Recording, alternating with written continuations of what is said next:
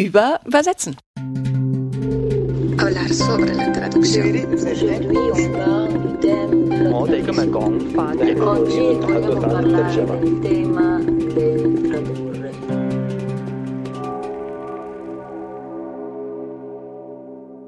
Herzlich willkommen zu Über Übersetzen. Nachdem Larissa Schippel und ich ja beim letzten Mal bei mir zu Hause saßen und uns so ein bisschen in die Übersetzungsgeschichte reingewagt haben, sind wir jetzt heute wieder im Kunstquartier Bethanien, wieder im ehemaligen Clubraum. Aber ich musste meine Kollegin gar nicht rausschmeißen, es ist so ein ganz ruhiger Samstagnachmittag obwohl da ist auch eine kleine Demo draußen. Aber das Haus ist leer und wir wollen jetzt einen weiteren Blick aufs Übersetzen werfen. Wir reisen ja immer so ein bisschen mit euch durch die Welt und ich lade mal Leute ein, die uns immer wieder mal in ein anderes Land mitnehmen. Da hatten wir den arabischen Raum, ein bisschen Russland, englischen Krimi waren wir schon drin. Und jetzt kürzlich hat uns Lavinia Knopf-Walling auch ein bisschen gezeigt, wie sich die Welt für blinde Menschen darstellt und welche Rolle Übersetzen für Blinde spielt eigentlich. Das war auch spannend, fand ich. Ja, und ich freue mich super, dass alle Zuhörer ZuhörerInnen jede Reise mit uns mitmachen und immer so nett zurückmelden, was ihnen gefallen hat und was sie noch hören wollen und immer dabei bleiben. Und das finde ich echt total nett. Und wir nehmen nämlich eure Anregungen total gerne auf. Und deswegen haben wir heute nämlich jemanden zu Gast, den wir schon eigentlich ziemlich lange erwartet haben, weil immer mal wieder werde ich gefragt, was ist denn eigentlich mit den Kinder- und Jugendbüchern? Wer übersetzt die? Wie funktioniert das? Was hat es damit auf sich? Ich weiß es ja selber nicht. Ich habe nur jahrelang vorgelesen, meinen Söhnen, bin passionierte Vorleserin. Aber Silke Hachmeister, die kennt sich richtig aus und die haben wir uns jetzt nämlich heute eingeladen. Sie ist Übersetzerin von Kinder- und Jugendliteratur aus dem Englischen und Niederländischen, hat in Publizistik promoviert und dann zunächst als Lektorin gearbeitet in einem Kinder- und Jugendbuchverlag, bevor sie sich dann als freie Übersetzerin selbstständig gemacht hat und ist dann auch vielfach ausgezeichnet worden mit dem Deutschen Jugendliteraturpreis 2000. 2002 und 2004, dem Lurch des Jahres 2007. Lux. Lux, dem Lux des Jahres 2007. Lurch wäre auch gut. und dem Gustav Heidemann Friedenspreis 2007. Und ich bin Yvonne Griesel, Übersetzerin, Dolmetscherin aus dem Russischen und Französischen, Übertitlerin, promovierte Translationswissenschaftlerin und habe mich darauf spezialisiert, fremdsprachige Inszenierungen zu übertragen.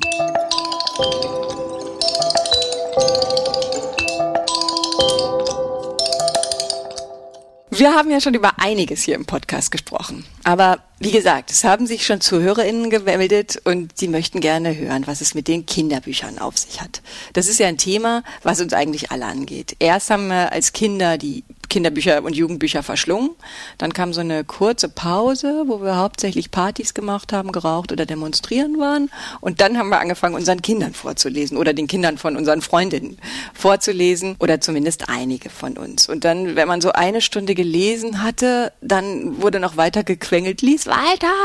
Und dann spätestens dann wusste man, es ist echt wichtig, dass ein Kinderbuch gut geschrieben ist und eben so gut übersetzt ist, damit man das überhaupt so lange vorlesen kann. Und daher freue ich mich jetzt besonders, dass wir Silke zu Gast haben.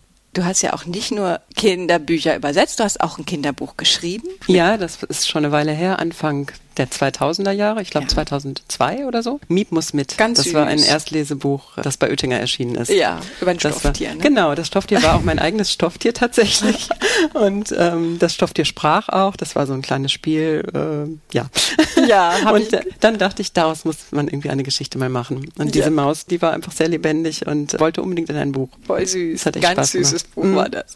Ja, und ansonsten übersetzt du aus dem Niederländischen so ganz großartige Bücher wie das, was ich jetzt zur Vorbereitung gelesen habe von Chryskaya. Sehr gut ausgesprochen.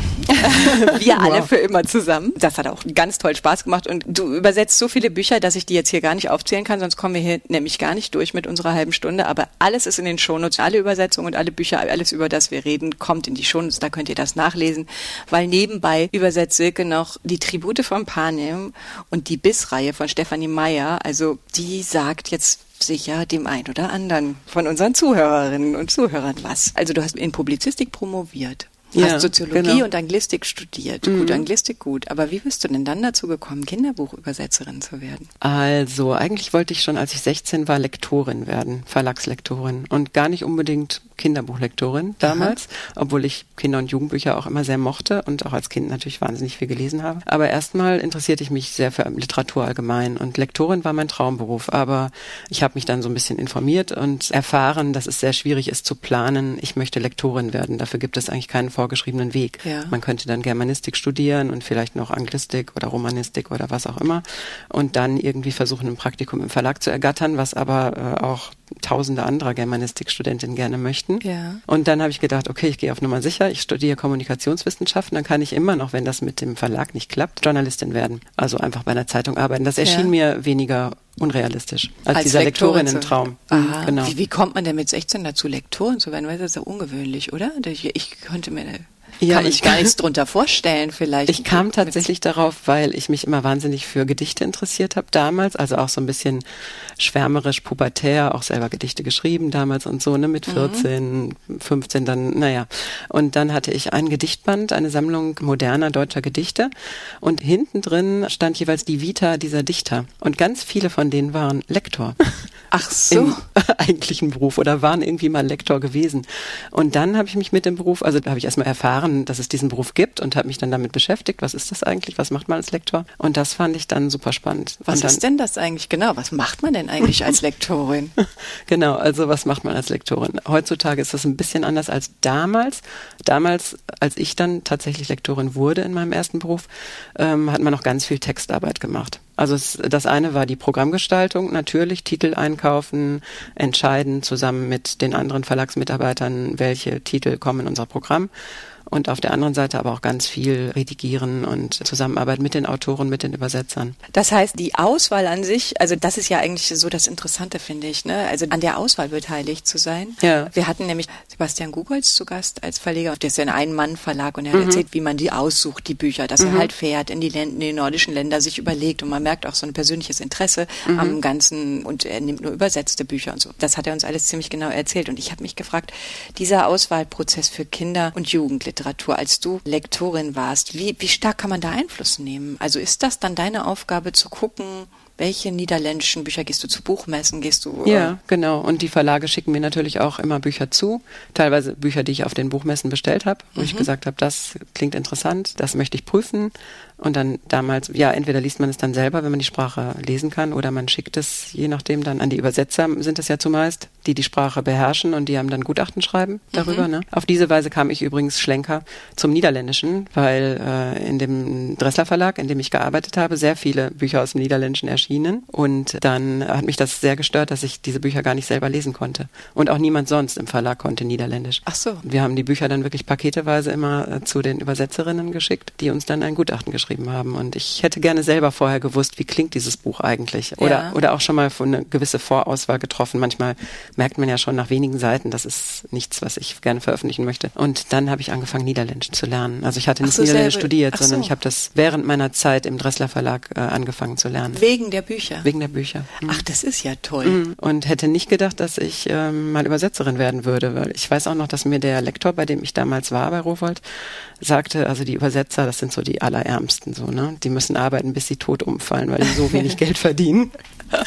Und das fand ich schon so ein bisschen abschreckend, obwohl ich nie sehr materialistisch war. Also ich habe nie gedacht, dass ich jetzt reich werden will mit meinem Beruf, aber so richtig arm sein und arbeiten müssen, bis man tot umfällt, was jetzt übrigens mein Traum wäre, zu arbeiten, bis ich tot umfalle. Aber damals klang das so schlimm. Das wird wahrscheinlich auch so sein. Wir werden alle übersetzen, bis wir Ja, ich hoffe. Was ist denn der Unterschied eigentlich zwischen so einem Kinderbuchverlag und einem anderen Verlag? Also was ist das, was so reizvoll ist? Also reizvoll sind natürlich erstmal die Bücher, aber auch die ganze Atmosphäre in dieser Kinder-Jugendbuchszene ist schon speziell. Also man hat hauptsächlich wirklich mit total netten Menschen zu tun. Das ist, weiß nicht, in der Belletristik hat man bestimmt auch mit ganz vielen netten und interessanten Menschen zu tun, aber die nehmen sich vielleicht auch so einen Ticken wichtiger.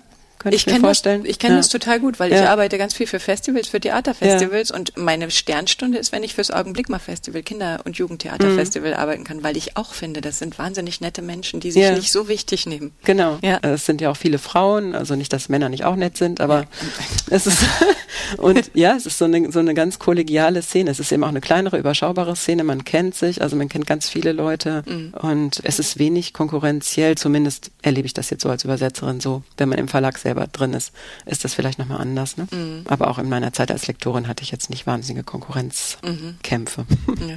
Das heißt, du bist dann umgeschwenkt, also du hast dann Niederländisch gelernt, wegen dem Verlag, weil es in dem Programm relativ viel gab schon. Und dann hast du erst angefangen, aus dem Niederländischen zu übersetzen langsam. Ja, das war ja gar nicht mein Plan. Also ich nee, war erst genau, mal du warst ja in deinem Traumberuf genau. gelandet eigentlich. Ich kon, genau, ich konnte, ich konnte dann wirklich auch die Bücher lesen und selber prüfen. Das, das ging unheimlich schnell. Das ist natürlich beim Niederländischen das ist sehr dankbar, wenn man sprachbegabt ja. ist, kann man als Deutsche das Niederländische sehr schnell lernen. Ne? Mhm. Ich habe zeitgleich Italienisch gelernt. Da bin ich nie auf dieses Niveau eigentlich gekommen, ne? wie beim Niederländischen, dass ja. ich wirklich problemlos Romane direkt lesen konnte nach kürzester Zeit. Das war toll und dann äh, musste ich nicht mehr alles den Übersetzerinnen schicken zum Prüfen, sondern konnte schon vorher eine gewisse Auswahl treffen und konnte natürlich auch die Übersetzung kompetenter betreuen. Ne? Ich war natürlich nicht so gut damals dann im Niederländischen noch nicht, wie die Übersetzerinnen selber, aber ja.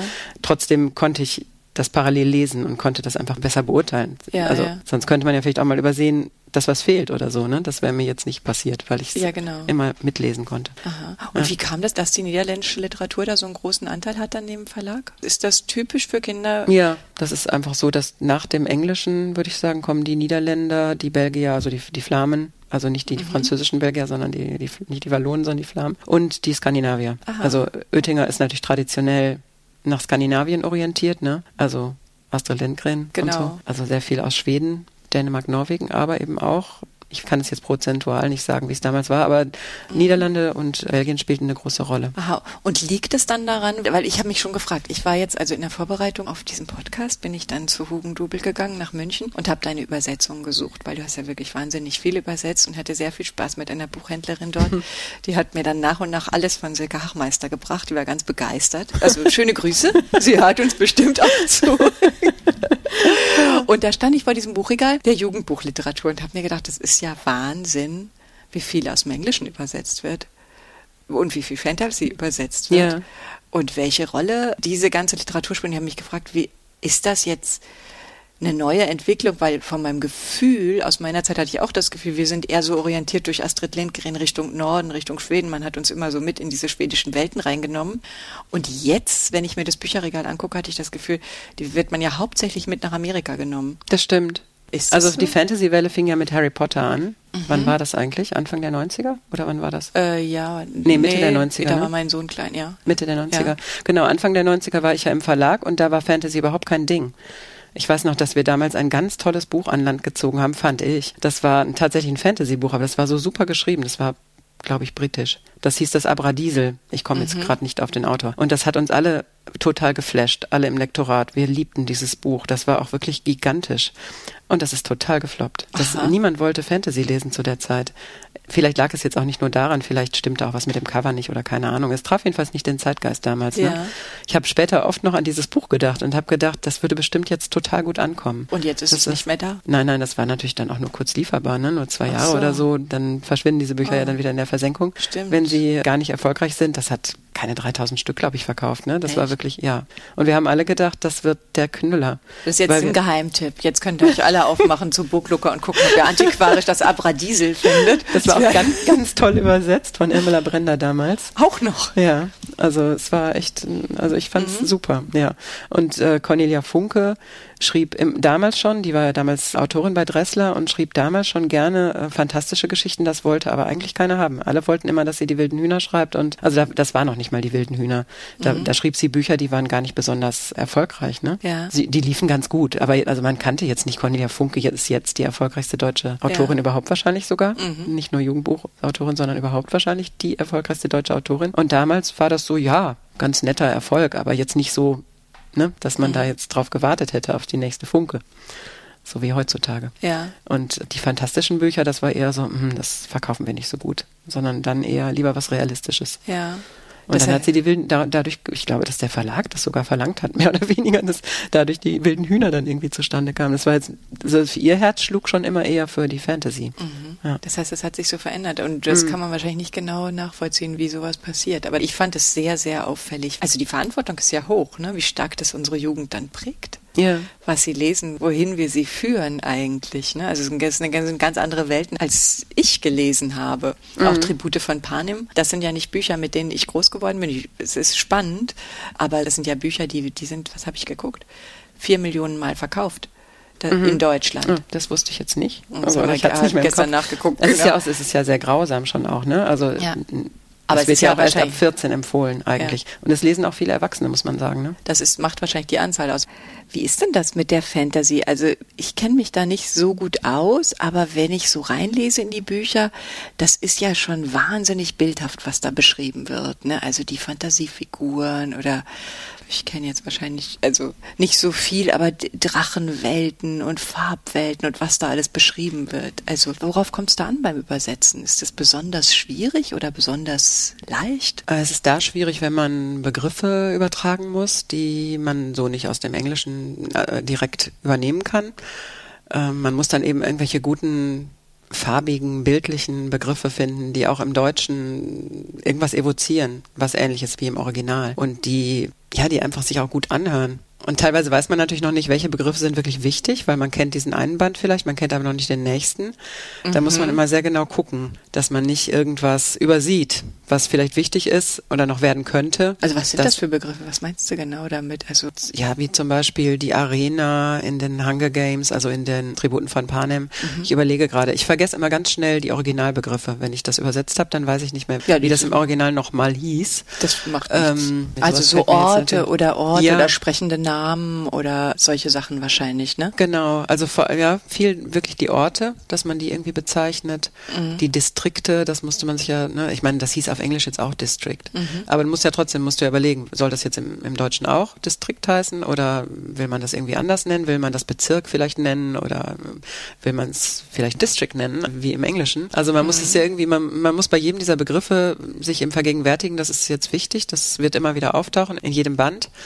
Und das ist eben immer eine Entscheidung. Ah, das ist eigentlich ganz interessant, weil du bist sozusagen viel freier als bei einer realistischeren Literatur. Ne? Die Autorin selber erfindet Welten und Begriffe und Bezeichnungen mm. und damit kannst du auch eigentlich viel freier erfinden, ne? Das, das stimmt, ja, das ist natürlich ein Vorteil. Und wie ist das? Also, das sind ja Bücher, ja, die eine Riesenauflage haben, also Millionen von Leser haben, im Prinzip von LeserInnen. Und die beäugen das ja auch. Ich kenne das nur von den Harry Potter Übersetzungen. Die beurteilen ja auch die Übersetzungen. Ne? Also die lesen ja praktisch parallel. Ich weiß auch bei Biss, ich, meine Patentochter hat sich das von mir gewünscht und ich als natürlich studierte, habe gedacht, das kann das Kind ja wohl auf Englisch lesen. Da war sie aber erst 14 und kurz erzürnt, aber es hat sie natürlich dann auch gelesen. Aber dann fangen die ja alle an zu vergleichen. Ne? Die fangen ja an, Übersetzungen zu vergleichen genau. und zu genau. diskutieren. Die vergleichen so. auch zum Beispiel die Zitate aus der, es gab jetzt ja nochmal einen neuen Band von Stephanie Meyer. Ja. In diesem neuen Buch wurden teilweise Dialoge zitiert, die in den Vorgängerbüchern vorkamen und ich habe die dann teilweise mit gutem Grund und ähm, wirklich bewusst so entschieden anders übersetzt. Das wird, wurde dann aber von den Fans moniert und so auch nach dem Motto, die können nicht mal abschreiben aus dem letzten Band oder so. Ah, und warum hattest du die anders übersetzt? Teilweise, weil mir Sachen aufgefallen sind, die eben nicht so gut waren in der, in mhm. der Vorgängerversion oder auch, weil es einfach, es ist ja auch eine andere Perspektive. Also es wird ja aus der anderen Perspektive erzählt. Ich weiß nicht, ob du das weißt. Das ist einmal aus der Sicht des Mädchens geschrieben, mhm. der von Bella und ähm, in dem neuen Band wird alles aus Edwards Sicht, aus Sicht des Vampirs erzählt. Und ich habe mir dann gedacht, diese Dialoge, die sind ja nicht in Stein gemeißelt. Das ist ja die Erinnerung jeweils von Bella und von Edward. Und wer behauptet denn, dass sie das so und so genau gesagt haben? Das ist ja nirgendwo festgehalten, das ist ja keine Bibel. Mhm. Ne? Also selbst die Bibel ist ja auch, wie, das ist eigentlich so ein gutes Beispiel, denn ja. auch in der Bibel werden die Dinge ja immer wieder anders beschrieben, weil ja. jemand anders sie anders erinnert oder anders weitererzählt hat. Aber im Englischen waren sie praktisch wortgleich. Im Englischen waren sie tatsächlich wortgleich. Das spricht jetzt natürlich mhm. dagegen, was daran zu ändern. Nee, nee, nee, Aber, wir hatten, mh. Wir haben eine Folge über Neuübersetzungen gemacht und ja. da hat Larissa genau mit uns darüber gesprochen, wie ein Text sich weiterentwickelt ja. und dass er sich eben in Übersetzung mhm. weiterentwickelt. Das zeigt es eigentlich im Prinzip nur nochmal, dass du dir überlegt hast, aus der jetzigen Perspektive hat sich was geändert und mhm. du einfach das nochmal anders darstellst. Aber interessant finde ich eigentlich total, da wird ja auch Kinder- und Jugendliteratur wird da wahrscheinlich auch immer mal ein bisschen unterschätzt. Deine Arbeit wird wahrscheinlich auch, natürlich, du bist hoch dekoriert mit Preisen, aber natürlich nimmt man das vielleicht nicht so ernst, wie wenn jemand Celine oder so übersetzt. Und gleichzeitig gibt es ein Heer von Kritikern im Netz. Also ja. ich glaube, es gibt ja wohl niemand, der so stark kritisiert wird wie so Harry Potter oder wahrscheinlich auch ja, Tribute von Panem. Ne? Mhm. Also da habe ich jetzt noch nichts drüber gelesen. Bei Harry Potter weiß ich es eher, weil ich eine Diplomarbeit mhm. dazu betreut habe. Aber das ist eigentlich spannend. Wie gehst du damit um? Fühlst du dich angegriffen? Ein oder? bisschen schon. Also ich würde dann schon gerne mit so jemandem mal persönlich sprechen und das ja. erklären, warum ich das gemacht habe. Das steht dann da halt in irgendwelchen Amazon-Rezensionen und dann im Verlag haben die sich dann doch ein bisschen darüber geärgert, dass sie ne, haben gesagt, hm, wir hätten uns doch einfach dran halten sollen vielleicht. Aber ähm, ich stehe eigentlich dazu. Und antwortest du den? Nee, es ist nicht an mich Menschen? persönlich gegangen. Nee, nee, also das, das, ich lese es dann in einer Amazon-Rezension und denke mhm. so, hm, okay, dass jemand ernsthaft denkt, ich wäre nicht in der Lage, die Dialoge aus dem ersten Band abzuschreiben, das ist ja schon eher komisch. Ähm, ne? Da braucht man nicht drüber zu ja. reden. Aber dann kommt ja bei diesen Übersetzungen, das hatten wir mit Karin Wittun auch besprochen, bei diesen Übersetzungen kommt ja dazu, das ist ja ein wahnsinniger ökonomischer Faktor, solche Bücher. Also da, davon lebt ja ein Verlag. Da hast du dann wahrscheinlich auch eine gute Möglichkeit, deine Familie ja, weiter genau. zu ernähren, ja, wenn hilft. wenn, genau, es hilft wahrscheinlich, wenn man so einen Bestseller übersetzt. Der ökonomische Faktor spielt ja dann eine total große Rolle bei diesen Büchern. Und das hat ja für dich als Übersetzerin auch eine Auswirkung. Das heißt, es gibt ja keine Zeit für diese Übersetzung. Ne? Du musst die ja unglaublich schnell übersetzen. Ne? Ja, deshalb haben wir tatsächlich ja dieses neue BIS-Buch zu viert übersetzt. Zu viert? Ja, weil das in der Zeit von mir alleine gar nicht zu leisten gewesen wäre. Wie geht und das? Und auch nicht zu zweit und auch nicht zu dritt. Ehrlich? Ja. Wie viel Zeit habt ihr denn? Weil in dem Fall hatten wir, glaube ich, oh, ich kann das leider, das hätte ich vorher nochmal nachschauen sollen. Das waren, glaube ich, 800 oder 900 Seiten oder waren es sogar 1000 und wir hatten sechs Wochen Zeit. Okay. Mhm. also wir hatten dann leider auch nicht mehr die Zeit, uns untereinander groß abzusprechen, sondern das musste dann die arme Lektorin im Verlag alles ja. angleichen. Das war schon eine Herausforderung, auch für das Lektorat. ja. ja. Und Weil wir natürlich alle vier auch etwas unterschiedlich. Also ich kannte natürlich das Buch. Ich war in den zweiten Band allerdings auch erst eingestiegen. Den ersten Band hatte ja Carsten Kredel übersetzt, mhm. der dann nicht mehr weitermachen wollte. Also der wurde jetzt nicht irgendwie, ne? Ja. Der hatte dann einen besseren Job ja. und hat dann im Verlag gearbeitet. Und dann äh, wurde ich nochmal gefragt und bin dann in den zweiten Band eingestiegen. Und also ich kannte aber jetzt natürlich den Ton und ich wusste, wie die Leute ticken und wie Edward tickt und wie Bella tickt. Aber die anderen sind da halt neu eingestiegen, die KollegInnen. Und die übersetzen natürlich teilweise anders als ich. Also jeder übersetzt so, wie er eben übersetzt und oder sie. Das finde ich eigentlich. Man kann sich da auch nicht auf einen Ton eingrooven. Schwierig bei diesen ja. Zeiten, ne? Also weil ich mhm. wusste, ich hatte, also Tribute von Panem habt ihr zwei Monate, das habe ich im Deutschlandfunk gehört, hast ein schönes Interview gegeben. Mhm. Zwei Monate für 680 Seiten. Und ich weiß, mit Karin Wittun haben wir über ähm, Simon Beckett gesprochen, die übersetzen auch zu zweit, weil je berühmter so ein Buch ist, je mehr man sich erwartet finanziell, desto schneller muss es offensichtlich gehen. Ja, genau, die Vorschüsse sind dann so hoch, dass das natürlich auch schnell wieder eingespielt werden muss. Ja, das ist, ich finde das Wahnsinn, weil ich meine, zu viert in sechs Wochen tausend Seiten zu übersetzen, das kann man ihr könnt es machen, natürlich. In dem Fall war es übrigens so, dass der amerikanische Verlag das Ersterscheinungsdatum festgelegt hat. Also das war jetzt gar nicht der Verlag, der gesagt hat, ihr müsst so schnell sein, sondern es war der amerikanische Verlag, der verlangt hat, dass das Buch so schnell erscheinen muss. Aha. Also da, Und da das war Bedingung des nicht, Vertrags. Okay, da kann man sich nicht gegen wehren. Ne? Das sind dann wirtschaftliche das, Genau, das sind dann, ne, dann sonst würde man, ich weiß nicht, ob man vielleicht sonst gar nicht den Zuschlag für das Buch ja. kriegen würde, das weiß ich jetzt nicht. So bin ich da jetzt auch nicht drin in den weil, Verhandlungen, aber das war so. Die haben, das sollte einfach zeitgleich mit dem Originalbuch ja. äh, dann erscheinen hier in Deutschland und dann äh, war der Tag festgelegt. Das ist ja Wahnsinn, weil, weil Karin hat uns ein bisschen erzählt, wie das bei Simon Beckett ging, dass sie sozusagen kapitelweise immer abwechselnd übersetzt haben, sich dann abgestimmt haben und überlesen haben. Du hast auch bei dem Tribute von Panem Buch das Das haben wir auch so gemacht bei dem Peter neuesten. Klöss, ja. ne? Genau. Das habt ihr auch so gemacht und auch immer gegenseitig euch und ihr kennt euch auch gut und ihr ja. arbeitet Hand in Hand und so. Aber bei vier Leuten? Genau, wir kannten uns auch gar nicht alle. Da habt ihr dann praktisch nicht mehr untereinander kommuniziert oder doch? Also für diese Immer mal wieder, doch, doch, aber ja, nicht im Detail, das geht ja gar nicht. Aber da bräuchte man dann aber Terminologielisten. Da muss man ja, gerade wenn man diese Neuschöpfung hat in der Fantasy, wenn man jetzt irgendwie sich Orte und. Ja, aber das war ja im Grunde eine Nacherzählung des ersten Bandes. Ach so, und dann geht das. Und dann äh, ging das. Also es gab jetzt eigentlich keine wahnsinnigen Neuschöpfungen, glaube ich. Also es gab ein paar mhm. Begriffe, wo wir dann, ne, dann haben wir schon in die Runde geschrieben. Wir hatten natürlich einen gemeinsamen Chat und dann haben wir geschrieben, das habe ich so und so genannt. Ja. Ne, so, wenn man die erste war, die an der Stelle war. Aber das ist ja eigentlich, ich meine, diese Verantwortung, das ist ja das bei der Kinder- und Jugendbuchliteratur. Die Verantwortung ist hoch. Das heißt, wir geben unseren jungen Menschen, die wollen wir ans Lesen ranführen. Sie lesen diese Bücher alle. Und eigentlich ist das die Sprache, mit der sie groß werden. Und wenn ich mich jetzt an mein Hugendubel-Erlebnis zurückerinnere, das heißt, sie werden ja mit Übersetzungen groß. Das ist super. Ich meine, ihr könnt ja auch toll übersetzen, aber das ist ja eine irrsinnige Verantwortung, die ihr habt in dem Moment. Das heißt, ihr prägt die Sprache der Kinder und Jugendlichen. Ja, gut, dass ich da nicht in jedem Moment dran denke. Ja. Nein, aber mir ist es so aufgefallen. Und dann habe ich gedacht, und dann kriegt man so wenig Zeit dafür.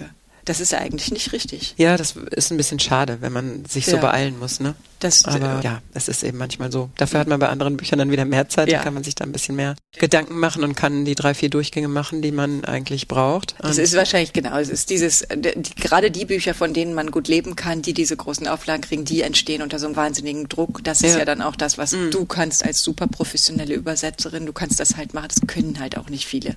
Das ist ja da auch das. Deswegen sind es ja dann auch die Besten, die diese Bücher übersetzen, sozusagen. Und zur Belohnung kriegt man eben sehr gut Tantiemen und hat ein finanzielles Polster, um dann eben diese schönen, wunderbaren Genau. niederländischen Bücher zu machen. Zum Beispiel. Ne? Da sind wir wieder, weil wir alle für Von denen ich gerne mal wieder mehr übersetzen würde. Ja, Übrigens.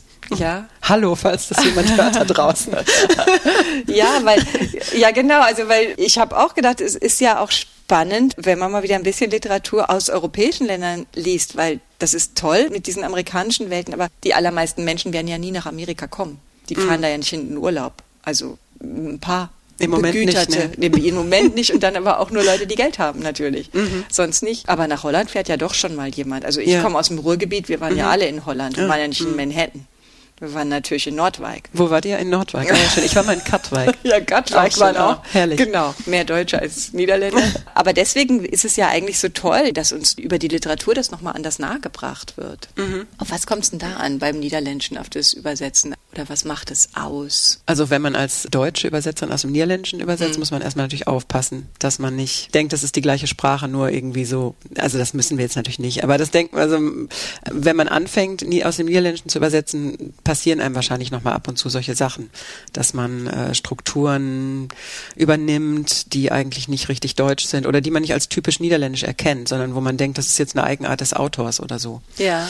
Also das Niederländische, äh, ich habe das heute nochmal gedacht, mir ist immer so was Lustiges in die Hände gefallen bei der Vorbereitung auf diesen Podcast. Und zwar das Motto des Messeschwerpunkts 2016 der Niederländer, ne? Weißt du, wie das hieß? Zufällig? Nee, nee. Das hieß, dies ist, was wir teilen. Ah, Wie klingt das für dich? Ja, komisch ein bisschen. Mhm, bisschen komisch, ne?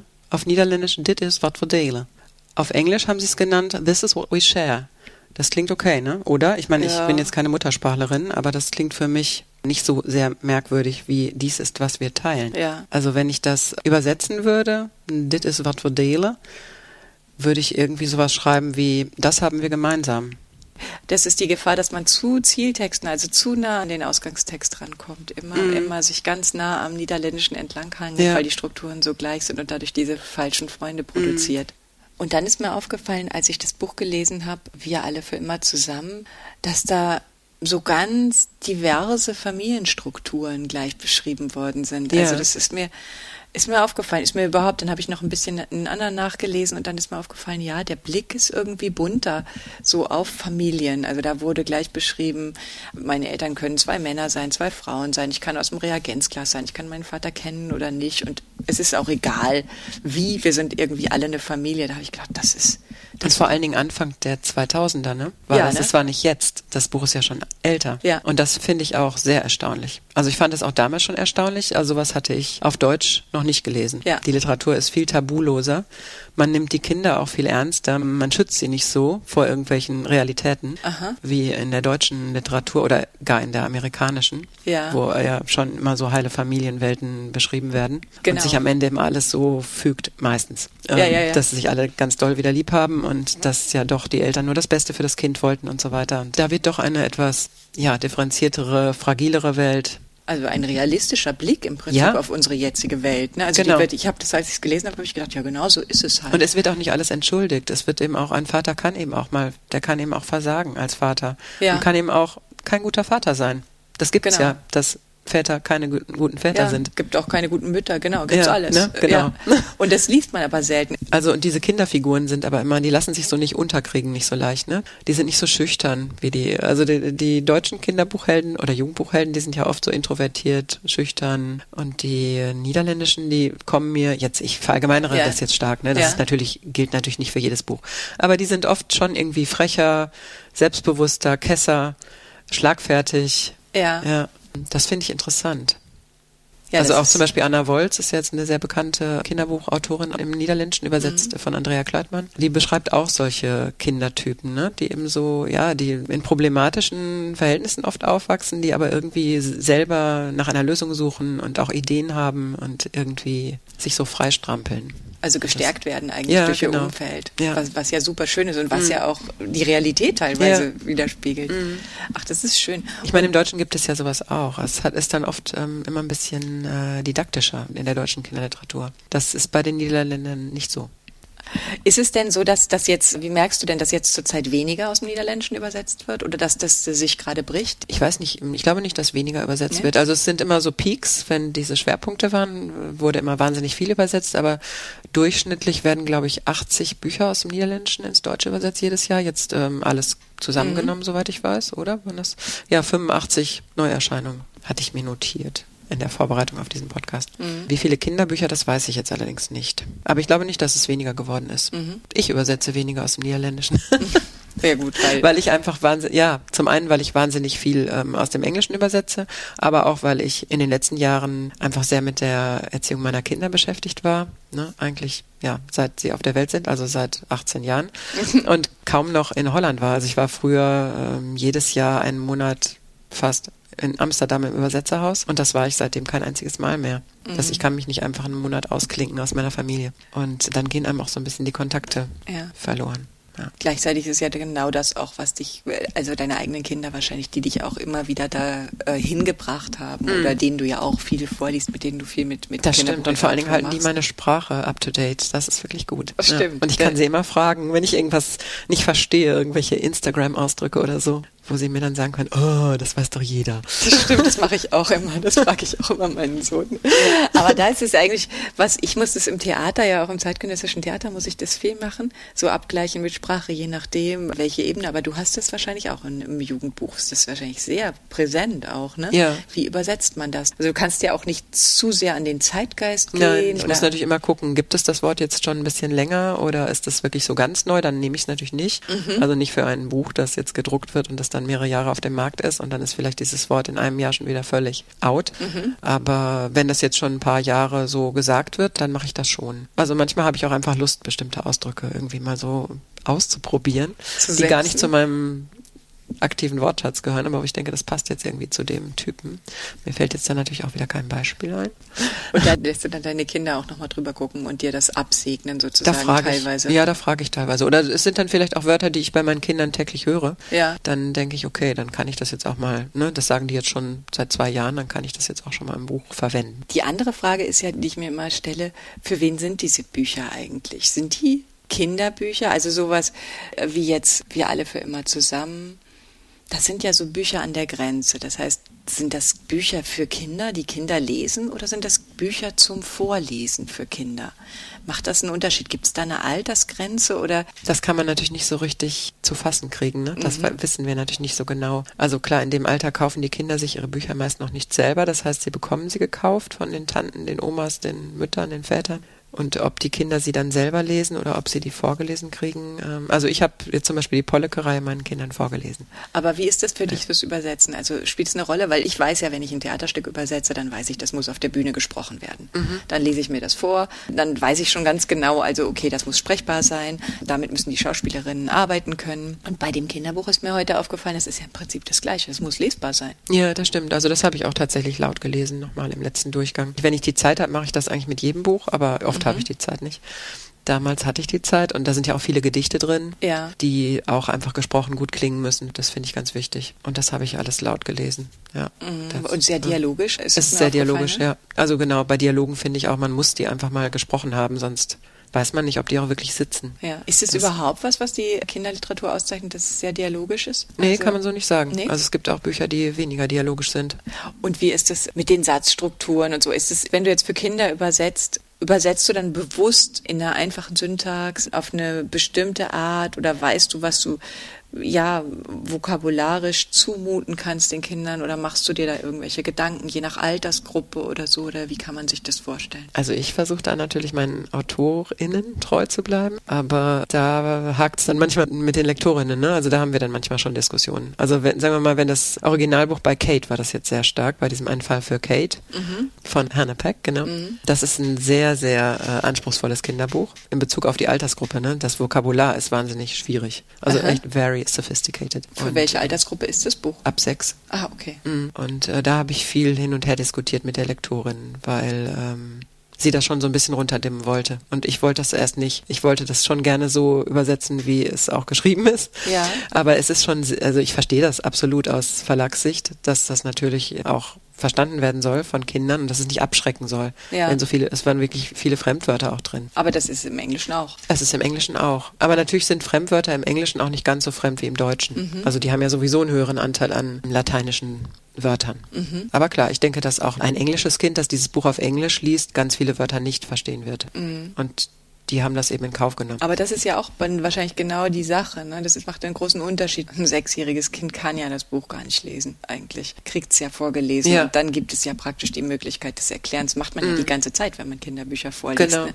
Das ist im, äh, im Prinzip wie ein, wie ein doppelter Text. Also zum Beispiel Andreas Steinhöfel, die Bücher, die haben wir komplett, wir haben wir zu dritt auf dem Sofa gesessen und gelesen Natürlich. und uns zusammen kaputt gelacht. Ja, ja genau, haben wir auch ja. gemacht. Aber mhm. das ist es ja wahrscheinlich auch, weil das haben ja meine Kinder auch gesagt. Die Bücher sind ja langweilig, also nicht deins. Aber mhm. diese Erstlesebücher, da, da, passiert ja nicht viel ja. Gleichzeitig. Es sind mhm. kleine Geschichten, ja, die teilweise ja auch wirklich ein bisschen langweilig sind. Mhm. Und gleichzeitig kann man schon solche richtigen dicken Bücher wie Steinhöfel kann man schon vorgelesen bekommen und da klafft irgendwie so eine große Lücke, fanden meine Söhne immer das mhm. ist, dass das irgendwie sehr, sehr unterschiedlich ist. Es ist eigentlich schwierig, um, um die Kinder dann wirklich ans Lesen zu kriegen. Ne? Ja. Vielleicht ist das dann auch der Reiz der Fantasy-Literatur. Mhm. Das stimmt. also Harry Potter haben ja einige schon, lesen ja einige schon mit neun oder genau. so, also sehr fortgeschrittene ja. Kinder. Vielleicht ist es auch was, um sich zu emanzipieren von uns, weil das lesen mhm. wir dann nicht mehr vor. Da haben wir immer was zu meckern. stimmt. genau. Aha, das heißt, du bist zwischen den Generationen tätig und zwischen der Mündlichkeit und Schriftlichkeit eigentlich, ne?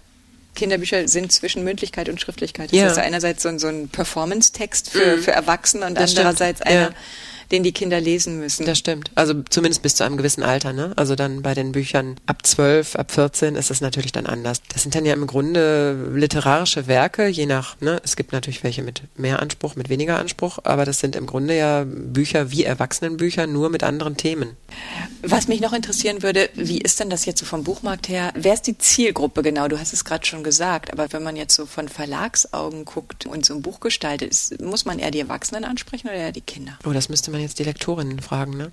Ja, natürlich muss man auch die Erwachsenen ansprechen weil die Kinder gehen nicht so, also zumindest die, wenn wir jetzt wirklich von Kinderbüchern sprechen, ja. nicht von Jugendbüchern. Die Kinder sind nicht diejenigen, die vorrangig in die Buchhandlung gehen. Die gehen wahrscheinlich mehr in die Büchereien. Ne? Mm, also ja. in meiner Buchhandlung zumindest sehe ich nie Kinder das eigentlich. Ist, genau. Also, also es gibt ja spezielle Kinderbuchhandlungen, jetzt nicht in der Stadt, in der ich lebe, aber eigentlich sind es ja schon die Erwachsenen, die die Bücher für die Kinder dann aussuchen. Es wird so ein doppelter ja, Boden. Das heißt, sie mm. werden gestaltet eigentlich, die müssen, müssen die Erwachsenen ansprechen, die sie dann nach Hause bringen für die Kinder, aber den Kindern muss es auch Ja, gefallen. den Kindern muss es natürlich auch gefallen. Genau. Das heißt, du mm. bist wie so eine Vermittlerin immer, also so eine Übersetzerin zwischen ganz, ganz viel verschiedenen Ebenen. Das merke ich schon. Das ist gar nicht so einfach. Aber mit der Gestaltung habe ich jetzt nichts zu tun und auch ja. noch nicht mal mit dem Titel. Mittlerweile ist es so, dass der Titel schon feststeht, bevor ich überhaupt anfange zu übersetzen bei den meisten Verlagen. Ach, ehrlich? Ja. Das war früher Wie ganz anders. Das? Früher habe ich teilweise als Übersetzerin noch Titelvorschläge gemacht. Ja. Ja, weil die dann schon anfangen, das Cover zu gestalten und so. Die wollen den Titel, müssen die sofort haben.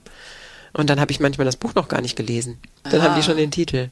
Ich finde das ungut, aber es ist, ist sehr, so. also die wirtschaftlichen ja. Faktoren sind offensichtlich sehr, sehr bestimmend ja, teilweise. Ne? Und ja. dann gibt es qualitative Abstriche. Ja, ja ich meine, die Titel sind ja oft, das ist ja nicht schlecht, aber trotzdem. Mhm. In dem Fall jetzt hier ein Fall für Kate, Kate on the Case lag es jetzt auch nah. Genau. Aber, aber es, es gibt natürlich andere Titel, die dann völlig abweichen von dem englischen Original. Das ist, glaube ich, tatsächlich im Kinder-Jugendbuch viel häufiger, dass man den Titel ganz frei übersetzt. Mhm. Das ist in der Belletristik nicht ganz so häufig, ne? Ja. Da versucht man schon, den Titel mhm. einfach zu übersetzen.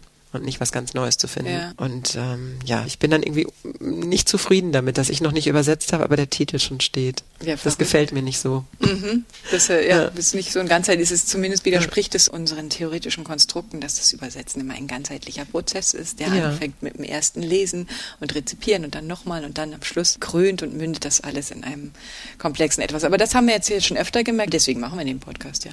Es ist immer tolle theoretische Modelle und Überlegungen gibt, aber die Realität ist manchmal so banal, dass einfach ganz schnell irgendwas übersetzt werden muss. In sechs Wochen, da müssen dann vier Leute ran. Und eine Lektorin wird es dann in ein Ganzes gießen. Was würdest du dir denn wünschen, so als Übersetzerin, also wenn du dir jetzt ein bisschen wünschen könntest, wie die Entwicklungen sind.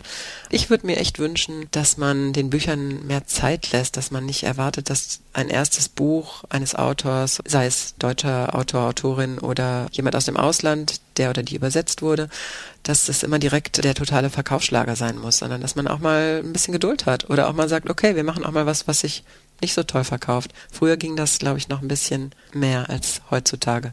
Das ist mein Eindruck, dass das kaum noch möglich ist. Also das ist mir jetzt erst passiert in den letzten Jahren und nicht früher, dass äh, Reihen abgebrochen werden, zum Beispiel, ne? Dass ich, äh, dass eine dreiteilige Reihe erscheinen soll, eine Trilogie und ich übersetze Band 1, ich übersetze Band 2 und dann heißt es, ne, Band 3 machen wir nicht mehr. Weil es sich wirtschaftlich nicht lohnt. Genau. Und das ist dann, in einem Fall war es ein Krimi, bei dem die Auflösung dann im dritten Band kam. Oh nein. Und es, der dritte Band wurde dann einfach nicht mehr übersetzt. Also sowas finde ich sehr traurig. Und Ja. äh, ich kann mir irgendwie kaum vorstellen, dass sich das so ein Verlag nicht auch mal leisten kann, sowas dann zu Ende zu führen. Mhm. Aber gut, das sage ich jetzt so als. Ja, also ein bisschen mehr Zeit, ein bisschen mehr Ruhe und, und Zeit einfach für Entwicklung von Stoffen. Wie ist denn das? Du hast ja natürlich auch übersetzt für, hier auch bei, bei einem Fall für Kate, du übersetzt natürlich auch viel in Büchern, wo Bilder eine große Rolle spielen, ne? Oder Illustrationen. Mhm. ja, nicht so viel, aber ich habe auch ein paar Bilderbücher übersetzt. Ja, das Bilderbuch, was also du mir nicht viele, hast. Ja. Wie ist das dann? Spielt das eine Rolle für eine Übersetzung? Also wenn ich jetzt sehe, es sind ja wunderschöne Bilder hier drin, wunderschöne Zeichnungen. Ist das ganz separat? Du bleibst bei deinem englischen oder, oder niederländischen Text? Oder ist dein Auge auch auf den Bildern? Der Blick muss natürlich auch auf die Bilder gehen, weil da kann man sich ja sonst ganz böse verhauen. Also in diesem Buch speziell, da kommt an einer Stelle, äh, sieht man einen brennenden Toast. Äh, Flaming Toast ist es, glaube ich, die Redewendung. Aha. Ich hoffe, das stimmt jetzt, so wie ich sage. Und auf Deutsch konnte man da jetzt aber nicht brennender Toast schreiben. Was, das, ähm, ich, was hab, Was ich ein noch mal, Flaming Toast? wie habe ich das denn übersetzt? Irgendwas mit die Hütte brennt oder jetzt brennt aber die Hütte oder so habe ich dann, glaube ich, daraus gemacht. Ja. Und mit viel Fantasie könnte man auch denken, dass dieser Toast vielleicht, naja, also dann, man denkt sich jetzt jedenfalls nicht, hm, komisch, warum ist da ein Toast? Hoffe ich. Ach so, ja klar, dann musst du sozusagen deine Interpretation so ein bisschen anpassen. Also ich hatte, darum, ich hatte eigentlich darum gebeten, also ich habe gefragt, kann man da vielleicht die Illustrationen neu Ja. machen und das ging aber nicht. Warum auch immer, das ging halt nicht. Das geht ja wahrscheinlich nicht, ne? Wenn die, die Illustrationen sind ja meistens fest. Ja, aber man könnte ja die Illustratorin fragen, machst du uns für, ich weiß nicht, was die dafür dann kriegen würde, machst du uns für 100 Euro Mhm. das eine Bild neu? Ein Toast in eine Hütte, damit es passt, ja. Ja, ohne Toast. Der Toast Ja, ist ja genau. gar nicht, ne? Der spielt ja in Ja. der deutschen Redewendung gar keine, Ja, stimmt, gar keine weil Rolle. natürlich in den Illustrationen hier in dem Buch sind natürlich auch Kochen für unliebsame Gäste, steht ja mitten in der Illustration auch drin. Das muss ja auch geändert werden. Kannst ja, Ja. nicht einfach das Englisch drin lassen. Genau, das, da, da musste man sehr aufpassen, weil das teilweise auch so ganz kleine Fipseldinger waren. Ja. Man, dann, oh nein, da steht ja immer noch mal was Englisches. Und da haben wir so viele Durchgänge auch gehabt. Ja. Ich hoffe, wir haben nichts übersehen am Ende. Wunderschön. Aber das war Aber es ist, sehr äh, liebevoll äh, gemacht. Sehr, sehr liebevolles Buch, sehr, sehr süß. Mhm. Ah, das heißt, das spielt auch noch eine Rolle, natürlich. Die Illustrationen, auf die du gucken musst, ob das dann alles sozusagen Beim zusammenstimmt. Bilderbuch ist das ja, oder beim Comic stelle ich mir das auch ganz schwierig vor. Ja, das kommt bald. Also eine Comic-Übersetzerin kommt auch bald hier Ah, in den. Podcast. Dann Ah, ja, hören wir gut. uns nochmal an, wie das Sehr funktioniert gut, sehr mit den gut. ganzen Sprechblasen, was da noch zu beachten. Ja. Das heißt, das ist nochmal eine besondere Herausforderung, Bilderbücher zu übersetzen. Also ich glaube, jetzt haben wir wirklich genug erfahren über Kinder- und Jugendbuchliteratur und wissen, das ist also so ein weites Feld. Das ist ja praktisch gar nicht zu beschreiben, einfach nur mit Kinder-Jugendbuchliteratur. Das heißt, du gehst von Tribute von Panem rüber bis zu Ein Fall für Kate, musst dich damit beschäftigen, ob ein Toast brennt oder eine Hütte brennt und dir dann noch irgendwie Drachennamen ausdenken für alles. Also langweilig ist dein Beruf nicht. Nein, glaube ich. Absolut nicht. Vielen Dank. Das war echt so total spannender Podcast und ich hoffe, dass für euch, die ihr da draußen seid, vielleicht ist euch das ein oder andere noch hängen geblieben und euch fällt was ein zum Vorlesen. Aber aufs Abradiesel, da werden wir uns auf die Jagd begeben und es kommt in die Shownotes und wer es zuerst findet, der darf sich bei uns melden. ja gut, vielen Dank. Das war Überübersetzen. Ich hoffe, es hat euch allen ein bisschen Spaß gemacht und bis zum nächsten Mal. Tschüss. Tschüss. Wij willen vertalen. Wij willen tolken. Heute redet wir noch das Übersetzen. И, por supuesto, hablar de la traducción. Переводить, переводчица, переводчик, переводчик. Vorremmo parlare Обсуждаем наши переводы. Переводить. Ты переводчица?